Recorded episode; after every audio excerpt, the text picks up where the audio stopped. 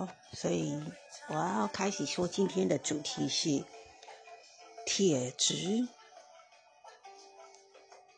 铁是地球上蕴藏量最丰富的元素之一，但是全世界最常见的贫血原因，就是因为缺血性的贫血。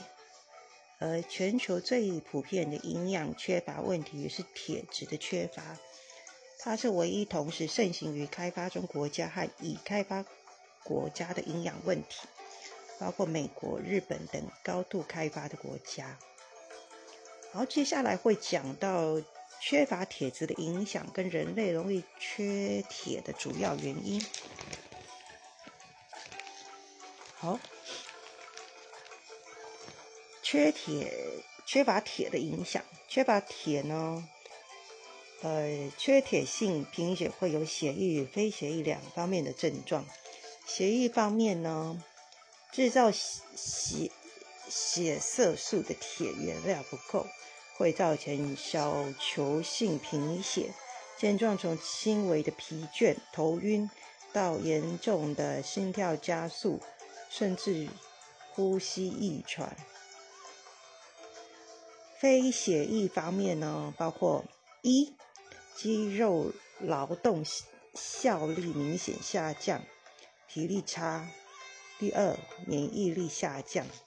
三，发生神经系统的症状，在婴儿，语言能力会较差，运动协调不佳，注意力、反应灵敏度分数均明显较低。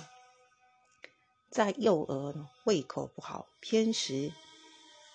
异食癖、注意力不集中、认知缺陷，在儿童青少年，美国发现缺铁者的数学分数显著的比健康者为低。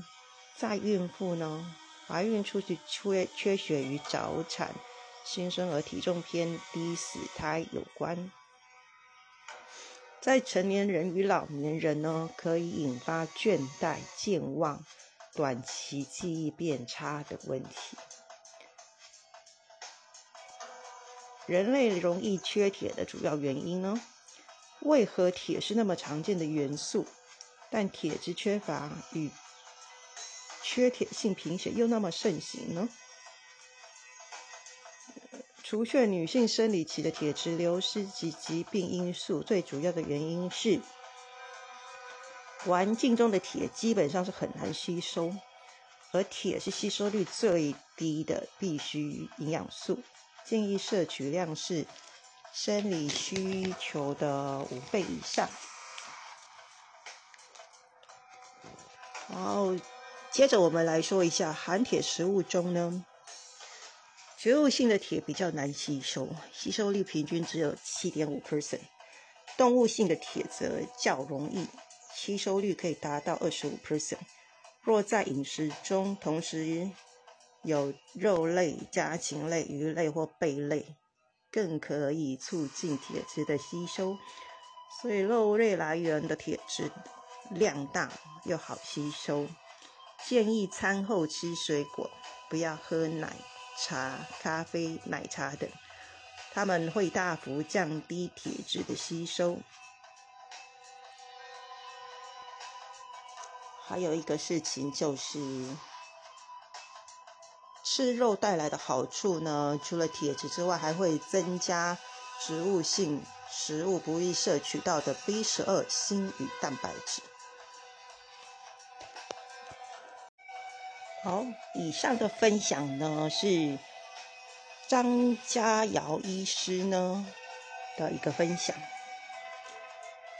哎，所以我自己的感觉就是，缺铁的影响，我真的有那些症状，也一二三，三可能没有啦，就容易疲劳，然后免疫力，免疫力还好，就体力差，然后容易疲劳，甚至于有心，也有的时候会心跳加速，然后容易喘。